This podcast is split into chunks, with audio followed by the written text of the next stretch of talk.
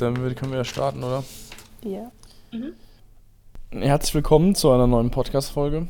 Zur, wie haben wir es genannt, Advents-Special 2, glaube ich. Heute, ja, wie schon angekündigt, und auch jetzt in den nächsten beiden weiteren Folgen dann noch wieder Emily und Caro. Hallo an euch. Hallo. Hi. Wir haben jetzt die erste Folge, wo wir die Woche, die jetzt passiert ist, äh, Revue passieren lassen und auf die Empfehlungen eingehen wollen, kurz das Thema erläutern, warum das Thema und vielleicht warum die Empfehlungen. Ganz wichtig auch, dass die Links in den Show Notes sind, also zu den einzelnen Empfehlungen. Hier kann man jetzt in den Show Notes nachgucken, wenn man da was Interessantes gefunden hat in den Stories hoffentlich. Und dann kommt man da direkt zu KünstlerInnen, Organisationen, Büchern, was auch immer wir halt äh, empfohlen haben. Genau, ich weiß nicht, Caro, wolltest du oder magst du anfangen mit dem Thema, das kurz anreißen? Ja. Der, der Stein kam ja quasi von dir zu diesem Thema. Genau, also unser Thema für die erste Woche ist das Thema New Materials oder wir haben es auch New and Old Materials genannt weil es dabei auch um Materialien oder um Personen geht, die sich mit Materialien beschäftigen, die es schon gibt, aber vielleicht ähm, die auf eine andere Art eingesetzt werden oder an denen ein bisschen experimentiert wird, wie man die noch verwenden kann. Und wir haben uns da für diese Woche sieben Empfehlungen überlegt. Das sind teilweise Personen, die ähm, wir vorstellen, die mit spannenden Materialien arbeiten. Teilweise sind es konkrete Projekte, die wir spannend fanden in dem Zusammenhang. Genau, also so ein, so ein bunter Mix und auch ähm, hatten wir auch eine Buchempfehlung. Ach nee, die war in den ersten dreien, genau. Aber auf jeden Fall ein bunter, bunter Mix an unterschiedlichen Organisationen, Personen, Projekten. Und vielleicht fange ich auch direkt mal an mit unserem ersten Post zu diesem Thema. Und zwar ähm, haben wir da das Studio Idola vorgestellt. Könnt ihr auch gerne nochmal auf Instagram oder auf der Website nachschauen. Auch wir sind ganz klassisch über Instagram auf sie aufmerksam geworden. Ähm, äh, Studio Idola kommt aus Zürich und ähm, die arbeiten ganz viel mit ähm, Materialien, also auch teilweise mit Materialien, die man schon kennt, aber setzen sie in einen neuen Kontext, ähm, untersuchen auch Lebenszyklen von Materialien und ähm, sind vor allem interessiert an ortsspezifischer Materialforschung. Was sie auch interessiert, ist so ein bisschen die Verflechtung von traditionellen Fertigungsverfahren mit ähm, aktuellem Design. Und ein Projekt, was wir in dem Zusammenhang besonders spannend fanden, ist das Projekt Liminal Sediments. Und dieser Begriff der Liminalität ähm, bezeichnet quasi den Zustand des Dazwischenseins. Und ähm, bei diesem Projekt haben sie sich mit ähm, Steinbruchabfällen auseinandergesetzt und diese quasi in ein neues Material verpackt. Und was dabei, was sie dabei besonders interessiert hat, ist, ähm, ähm, dass wenn man dieses Material unterschied bei unterschiedlichen Temperaturen brennt, sich ja die Textur und die Farbigkeit ändert und es ging quasi um diesen Zustand des Dazwischenseins. Es wurden dann 16 Kuben gebildet, die alle unterschiedliche Brenntemperaturen abgebildet haben und man hat dann gesehen, wie sich halt die ähm, Konsistenz, die Textur, die Haptik, die Farbgebung des Materials ähm, verändert hat. Und ähm, genau, bei dem Projekt ging es nicht um das Endergebnis, sondern eher dieses Dazwischensein zu dokumentieren, zu erforschen und zu schauen, was sich dann noch für Möglichkeiten eigentlich aus diesem Material bilden. Genau, und das fanden wir ähm, einen sehr, sehr spannenden Ansatz. Ähm, ja, an so einem Material zu forschen, also vor allem nicht unbedingt an dem Endprodukt konkret interessiert, interessiert zu sein, sondern auch diesen Prozess dazwischen ähm, für sich zu entdecken und daraus quasi neue Erkenntnisse zu ziehen. Und deshalb fanden wir das eine spannende erste Empfehlung. Genau. Ja, ich finde es immer ganz interessant, wie Leute auf sowas kommen. Also in solchen ja. oder so spezielle Materialien dann auf einmal für sich zu entdecken und da so ja, ja einfach weiter zu forschen. Ja, und das ist ja auch so ein klassisches Beispiel dafür, dass es jetzt kein neues Material, sondern es ist ein Material, was es schon sehr, sehr lange gibt, wo es traditionelle Fertigungsverfahren für gibt. Aber ähm, die haben halt damit neu rumexperimentiert, wie man Abfälle von diesem Material, was es schon gibt, wieder neu verwerten kann und in neue Materialien oder in ähm, einen, neu, einen neuen Zustand setzen kann sozusagen. Und auch, also lohnt sich auch mal gerne anzuschauen auf der Website, weil das echt spannend ist, wie diese 16 Würfeln, die ja eigentlich das Unterschied, ähm, das gleiche Material als Basis haben, ganz unterschiedliche Strukturen aufweisen. Auch wieder was gelernt oder Neues kennengelernt. Ähm, soll ich mit dem Dienstag weitermachen? Dann, genau. Genau. Am Dienstag kam von ein spezielles Projekt, das ist die Maison Prouvé von Jean Prouvé. Äh, das ist ein, ein, quasi das eigene Wohnhaus, das er für seine Familie gebaut hat in Nancy. Das ist darauf aufmerksam geworden, also Jean Prouvé kennt man ja vielleicht, aber das Projekt tatsächlich kannte ich es noch nicht. Äh, das habe ich im Buch Bauteile wiederverwenden, ein Kompendium zum zirkulären Bauen entdeckt. Da wurde dieses Projekt gezeigt. Und zwar mit dem, mit dem Gedanke, dass dieses, was jetzt quasi so postuliert wird, wie wir neu bauen müssen, wir müssen Bauteile wiederverwenden, Recycling betrieben, dass es halt früher mehr oder weniger normale Praxis war. Also das hat man früher auch gemacht. Man hat es nur irgendwie verlernt, beziehungsweise sich so ein bisschen in dem Rausch des Neuens verloren vielleicht und nur noch neue Materialien und alles nur noch neu und äh, das Alte ist irgendwie schlecht verloren. Und das fand ich eigentlich ein ganz cooles Beispiel, weil, also ich finde, das Projekt hat irgendwie eine ganz, ganz spannende Ästhetik auch. Mhm. Und das sind halt alles Total. Teilweise, also die, das ist halt so, so, so, ein Grid, aus dem dieses Haus besteht und dann halt auch so Fassadenelemente, so vorgefertigte. Und das sind alles mögliche Elemente aus alten Projekten, die ja, die Jean Prouvé selbst irgendwie schon mal geplant hat. Ähm, hat er da diese Elemente weiter wieder verwendet, weil äh, er ja einfach finanzielle Schwierigkeiten hatte zur damaligen Zeit, aber halt ein, mhm. ein Haus gebraucht hat für sich und seine Familie. Und dann hat er das eben mit, mit tatkräftiger Unterstützung von Freundinnen äh, dort gebaut.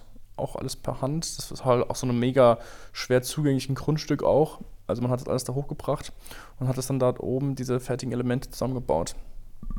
Und das fand ich irgendwie ein schönes Beispiel, weil es halt von ich weiß gar nicht, ob ich es irgendwo gesehen habe, von wann das gebaut wurde oder wann das umgesetzt wurde. 1954. Also 1954 hm. konnte man schon auch Recycling betreiben. ähm, das fand ich mir ganz schön. Deswegen auch so ein bisschen der Name dieser Woche New and Old Materials. Ja. Ähm, also auch die alten wieder und die neuen, aber auch das alte wieder neu verwenden. Ja, ich habe auch ein, im Zuge dessen auch ein Interview gelesen. Ich glaube, das war mit seiner Tochter die auch erzählt hat, dass das ähm, Haus eine ganz besondere Atmosphäre hat. Und da war auch eine ganz witzige Anekdote, dass sie irgendwie in der Küche ist so ein Loch im Boden ausgeschnitten. Und ich weiß nicht mehr, was für ein Samen das war, aber von irgendeinem Baum haben sie da mehr so aus Witz irgendwie einen Samen ähm, reinfallen lassen. Und mittlerweile ist da ein ziemlich äh, großer Baum gewachsen, der jetzt richtig Bestandteil dieses ähm, Hauses ist, aber gar nicht ursprünglich äh, so geplant war. Aber ja, fand ich irgendwie Ganz schöne Geschichte. Also ich, ich finde, das hat so ein bisschen, ähm, wenn man, das ist ja so, dass das Wohnzimmer schiebt sich ja so ein bisschen raus aus der Fassade, aus dem Raster. Und ich finde, wenn man so Fotos aus diesem Wohnzimmer sieht oder von außen auch, hat es so ein bisschen wie so Case Study Houses, die man aus Amerika ja, kennt. Mhm. So, ja. so die, diese, diesen, ja, diese Ästhetik hat es irgendwie. Also auch diese, diese, Rund, diese Fassadenelemente mit diesen runden Öffnungen, die ja so fast schon so, weiß nicht, wie nach Raumfahrt aussehen. Mhm. Ja, es ist super, super spannend. Es lässt sich irgendwie in keine Schublade stecken und das macht es ja irgendwie interessant. Ja, ja, total. Und ich finde auch, wenn man dann so die Bilder sieht, also es gibt auf vitra.com, das würde ich dann auch einfach in die Shownotes packen, gibt es auch so ein Interview. Vielleicht ist das sogar das, was du meintest mit. Kann sein, ja. Catherine Prouvé. Ja, ähm, genau. Genau, ja, dann ist das das. Und, das auch die Bilder das, dann von ja. innen, wenn es eingerichtet ist, irgendwie total schön. Also die mhm. Schwarz-Weiß-Bilder wirkt es vielleicht ein bisschen eigenartig, aber wenn man so die Farbbilder sich anschaut, dann die Bücher im Regal stehen, ist schon echt ganz schön. Ja, voll. Ich finde es so ein bisschen wie so eine, wie so eine, wie so eine Zeitkapsel oder so als, als Gebäude, ja. weil jedes, mhm. jedes Bauteil irgendwie so eine eigene Geschichte hat und ähm, da so steht und es ist irgendwie eine ganz, allein durch die Bilder schon irgendwie eine ganz krasse Atmosphäre so. Das gefällt mir sehr, sehr gut. Ja, ja. das ist ein schöner Vergleich mit der Zeitkapsel, ja auch cool, wenn du irgendwie so dein eigenes Haus mit so Projekten von vorher schon mal irgendwie wieder zusammenschusterst. Ja, ja. ja ich würde sagen, ich mache mal weiter mit unserer dritten Empfehlung. Und zwar haben wir da das Projekt Hemp It Yourself von Hannah Segerkranz vorgestellt. Ähm, und ja, also Hannah arbeitet ganz viel mit dem Material Hanf bzw. Hanfbeton, also Hempcrete. Und was ich auch nicht wusste, ist, dass Hanf mehr CO2 pro Hektar als jede andere Nutzpflanze absorbiert. Und ähm, ja, sie, sie verwendet halt viel dieses Material Hempcrete, das sind quasi Hanfspäne zusammen mit Kalkbindemittel.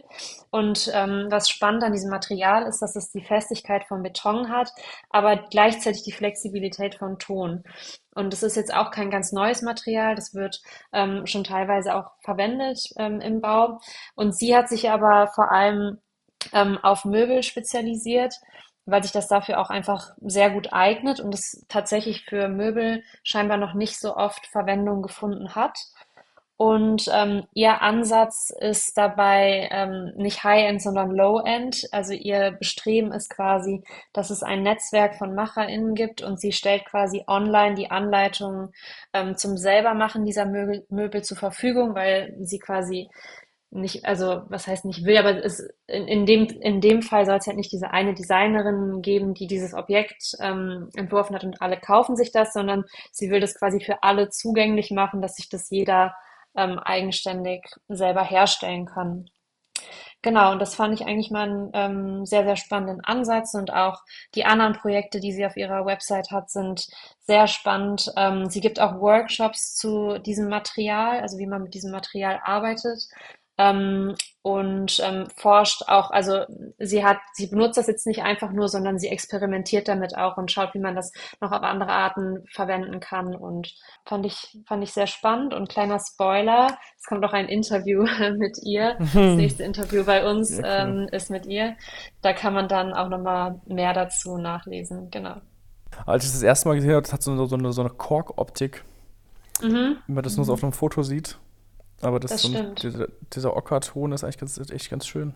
Ja. ja, und es ist halt einfach spannend von, ähm, von, seinen, von seiner Beschaffenheit einfach. Ne? Also ich habe selber noch nie damit gearbeitet oder es ist mir noch nie begegnet ähm, bis jetzt, aber ich stelle mir das interessant vor, dass es so ein sehr festes Material ist wie Beton, also so ein sehr in sich gefestigtes, aber trotzdem flexibel ist. Also das klingt für mich sehr spannand. Ja, ich würde es auch richtig gerne mal anfassen. Ja, ja, wenn man das Bild sieht, dann ja. will man direkt ja. sich draufsetzen oder ja, voll. anfassen. Also es sieht halt so weich aus, weil es auch nicht so scharfe Kanten hat. Es ist auch gegossen, mhm. in Stoff gegossen. Deshalb hat es auch, ähm, glaube ich, dass es deshalb halt so ein bisschen organisch wirkt. Ich finde, es sieht, es sieht ja ganz gut, es sieht, es sieht auch irgendwie leicht aus. Mhm. Mhm. Wahrscheinlich ist es total schwer. ja. ja, weil man es ein bisschen mit Kork assoziiert halt. Ne? Ja, ähm, genau. Und ähm, heute haben wir das Atelier Luma vorgestellt.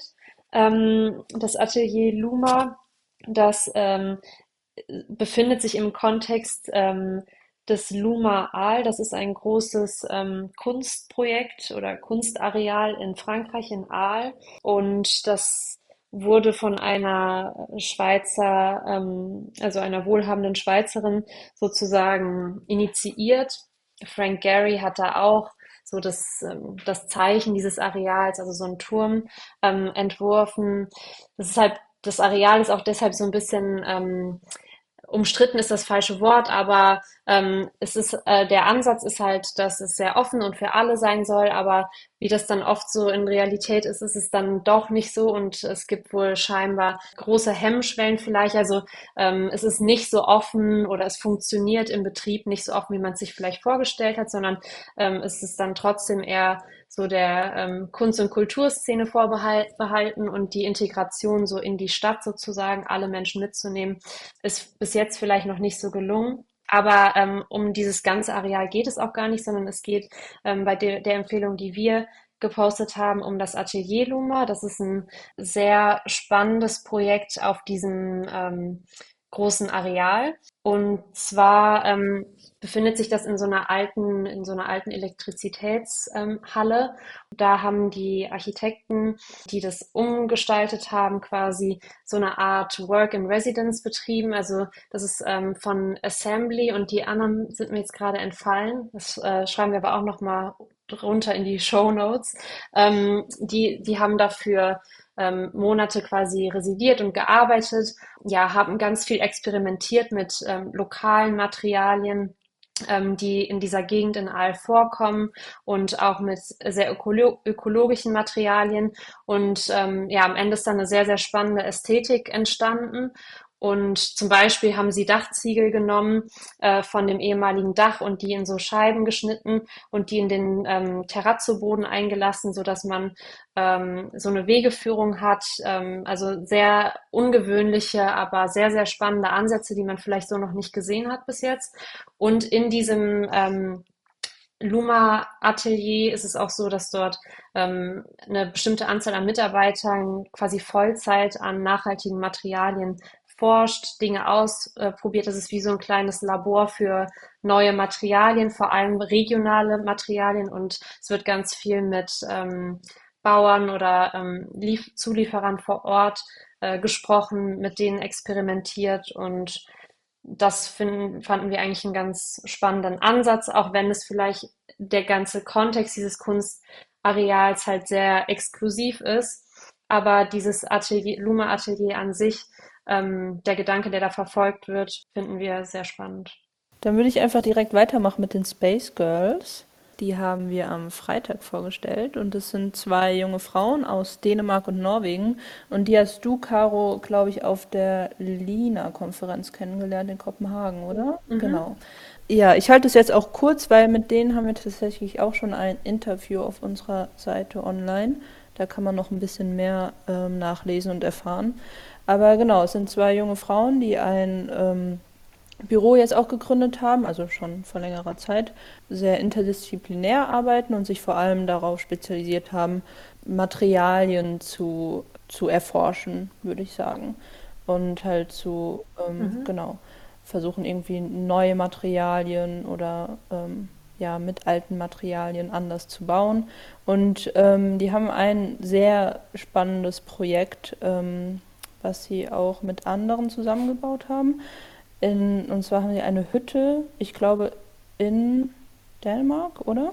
Mhm, ich meine auch, ja. Genau, im Wald und haben dafür extra so, so Schindeln entwickelt aus verrottetem ähm, Karo so Waldmaterial quasi, ja. ne? Also Holz und oft hat man dann so, wenn, wenn ja Bäume gefällt werden und dann quasi liegen gelassen werden, dann modert das ja so ein bisschen. Voll. Also haben quasi das Material aus dem Wald genommen und damit im Wald wieder was ja. Neues errichtet so und das finde ich super spannend und da kann man wie gesagt noch mehr erfahren in dem Interview, was wir gepostet haben. Alles in die Show Notes. Dann mache ich mit dem Samstag weiter. Da kam die Lehm AG äh, das ist ein, ein Unternehmen von, jetzt muss ich kurz die Namen nachschauen, Felix Hilgert und Lukas Baumann. Felix Hilgert hat an der ETH Zürich Bauingenieurwesen studiert und hat sich dort eben auch mit, mit Lehm oder dem Aushubmaterial als neue Baustoffressource äh, auseinandergesetzt und hat dann auch bei Roger Bolzhauser gearbeitet und war WMA dann an der ETH. Zusammen mit Lukas Baumann hat er eben die Lehm AG gegründet und die sind eigentlich wie so ein Bauunternehmen, das heißt, beraten eben Architekturbüros, die zum Beispiel ein oder andere äh, Unternehmen, die eben einen Lehmbau äh, realisieren wollen, bei der Materialwahl. Also die produzieren das auch selber, also irgendwie Stampflehm oder auch äh, Lehmziegel selber. Die haben ein altes Zementwerk in Brunnen, haben die quasi als Produktionshalle umfunktioniert, wo die halt Materialien dann so ein bisschen dran forschen, aufbereiten, äh, vorproduzieren. Und das ist eigentlich ganz schön, weil es halt, also Lehm ist ja jetzt mittlerweile nicht mehr so ganz so unbekannt, sage ich mal, aber ich fand das irgendwie ganz cool, weil das halt so zwei Fachleute sind, die einfach Wissen haben und das teilen und einen unterstützen dabei. Also, dass irgendwie halt so durch diese neuen Materialien irgendwie wie so neue Nischen entstehen, wo halt einfach ExpertInnen dann auf ihrem Gebiet existieren und einfach man als Architekt oder als Architektin eben dann auf diese Hilfe zurückgreifen kann, sagen, hey, ich habe die die Idee oder ich möchte das und das, unterstützt mich bitte. Und dann kommen sie quasi hinzu und geben ihr Wissen weiter aus eben verschiedensten Projektgrößen und verschiedensten Projekttypologien. Den Gedanken finde ich irgendwie ganz schön eigentlich, wenn das ja auch auf andere Bereiche irgendwie weiter gegeben werden kann. Also zum Beispiel Rotor aus Belgien, die sind ja auch mittlerweile so weit, dass die eigentlich wie so eine Bauunternehmen funktionieren. Das heißt, sie unterstützen und helfen dir einfach, wenn du sagst, hey, ich würde gerne ein Projekt mit möglichst vielen recycelten Materialien bauen. Und dann kommen sie zu oder helfen dir und, und, und geben ihr Wissen weiter, ihre Expertise weiter, ihre, ihr Netzwerk. Das ist eigentlich so eine ganz schöne Zusammenarbeit. Auch dieser Schritt weg von diesem, die Architektin als große Ego-Show, die Allwissenden, sondern einfach so ein Netzwerk aus ganz vielen kleinen verschiedenen Leuten, die irgendwie zusammenarbeiten und was Schönes Neues entstehen lassen. Das Material ist cool, aber auch exemplarisch ja. soll eigentlich so diese Empfehlung einfach so für so eine Entwicklung sein, in die Richtung das gehen kann. Ja, sehr cool. Ich habe tatsächlich auch gerade zum Thema Leben noch eine Empfehlung, die haben wir jetzt gar nicht in die Stories gepackt, aber ist vielleicht trotzdem erwähnenswert. Und zwar ähm, gibt es in Wien seit 2022 ähm, den Verein Young Earth Builders. Und das ist ja eben ein Verein aus Menschen, die sich, ähm, ja, die auch sehr motiviert sind, mit Lehm zu bauen und auch der Meinung sind, dass Lehm irgendwie so der Baustoff der Zukunft ist und da auch viele Workshops und Vorträge halten und so. Und da kann auch jeder und jede mitmachen. Ähm, und das finde ich auch voll wichtig und voll spannend. Es lohnt sich vielleicht auch mal da ähm, reinzuschauen, wenn man sich eh für das Thema Lehm Das ist sehr schön, dass du das ansprichst, weil die Folge 102 hat der Marcel von uns mit Michaela und Martin von genau Young Earth Builders ein Interview ja. aufgenommen. Also, ah, das war tatsächlich nicht mal, geplant gar hier. Nicht, gar nicht up to date bei euren Podcast-Folgen. Aber genau, ja, weil cool. Marcel auch ein Wien ist und der hat da ein Interview aufgenommen mit den beiden. Ja, sehr schön. Also da auf jeden Fall dann mal in die Folge 102 reinhören. Gut. Last but not least. Genau, wollte ich gerade auch sagen. ähm, genau, da haben wir noch das Al-Wahat-Kollektiv. Die habe ich auch bei der Lina-Konferenz in Kopenhagen gesehen und fand es äh, sehr, sehr spannend und mal einen ganz anderen Ansatz. Ähm, und zwar ähm, heißt das Projekt, was, also wir haben mehrere Projekte, aber das Projekt, um das es jetzt geht, heißt Wild Hedges. Und ähm, das ist ein Projekt, was sie in Sakia in Palästina ähm, durchgeführt haben oder woran sie arbeiten. Und zwar ist traditionell die, der Feigenkaktus äh, für die Region ein sehr wichtiges ähm, Produkt, sowohl als ähm, Ernährung, aber auch medizinisch und so weiter. Und ähm, seit ein paar Monaten oder ich weiß auch nicht, ob es vielleicht sogar schon Jahre sind, wird dieser Kaktus von, einer, ähm, von einem Insekt, das heißt Cochineal-Insekt, befallen. Und das ist halt ähm, für die Region echt schlimm, weil diese, also A, der Kaktus halt traditionell eine sehr große Bedeutung dort hat und halt natürlich auch als Nahrungsmittel gilt und so weiter. Dieser Befall ist wohl sehr extrem und sehr groß und was Alva hat sich jetzt quasi zum Ziel gesetzt hat, ist quasi mit dieser, mit diesem Missstand quasi zu arbeiten. Das Abfallprodukt, was daraus entsteht, also quasi der zerfallende Kaktus, den in ähm, neue Materialien umzuwandeln. Also da experimentieren sie ganz viel. Ich glaube, sie sind noch relativ am Anfang, aber haben sich quasi zur Aufgabe gemacht, diese sehr traditionell sehr wichtige Pflanze nicht abzuschreiben, sondern die hat auch eine ganz interessante Struktur. Also auch da kann man auf den ähm, Instagram, äh, Instagram-Account von ihnen gehen und man sieht, dass wenn der zerfällt, der so eine richtige äh, Wabenstruktur hat. Und ähm, deshalb haben sie halt einfach sehr spannend gefunden und wollen halt weiterhin, dass dieser Kaktus Teil dieser, der Geschichte dieser Region ist und arbeiten halt daran, ähm, dieses Material weiter zu verwenden. Und das fand ich einfach mal sehr spannend, weil es mal ein Material ist, was wir A, noch nicht wirklich auf dem Schirm haben vielleicht und B, weil ich auch diesen Ansatz super finde, quasi aus einer Not eine Tugend zu machen und ähm, sich quasi zu, also zu überlegen, wir haben jetzt halt diesen Befall und der ist sehr massiv und der wird wahrscheinlich auch äh, nicht wieder wirklich zurückgehen und was machen wir jetzt mit dieser Pflanze und wie können wir die weiterhin in unsere ja. Kultur und in unseren Alltag integrieren. Voll. Also das ist ja was komplett eigenes, quasi so nicht irgendwie ein klassisches Architekturbüro oder sonst irgendwie was, sondern sowas ganz eigenes nochmal. Dann würde ich fast sagen, dass wir für diese Woche Schluss machen. Nächste Woche Sonntag kommt dann wieder die nächste Folge zu der nächsten mhm. Themengruppe. Wollen wir schon sagen, was es ist? Wir haben es ja schon, schon geschrieben, aber Doch, vielleicht gerne. schon mal für die, ähm, ja, für die Leute, die zuhören. Ihr sprecht es am besten aus, weil ich jedes Mal einen Hänger habe. okay. Äh, nächste Woche ist Architectural Disobedience. Also yes. architektonische Ungehorsamkeit quasi. Und da haben wir auch wieder einen sieben Schmankerl vorbereitet. Wir freuen uns. Ja. Okay.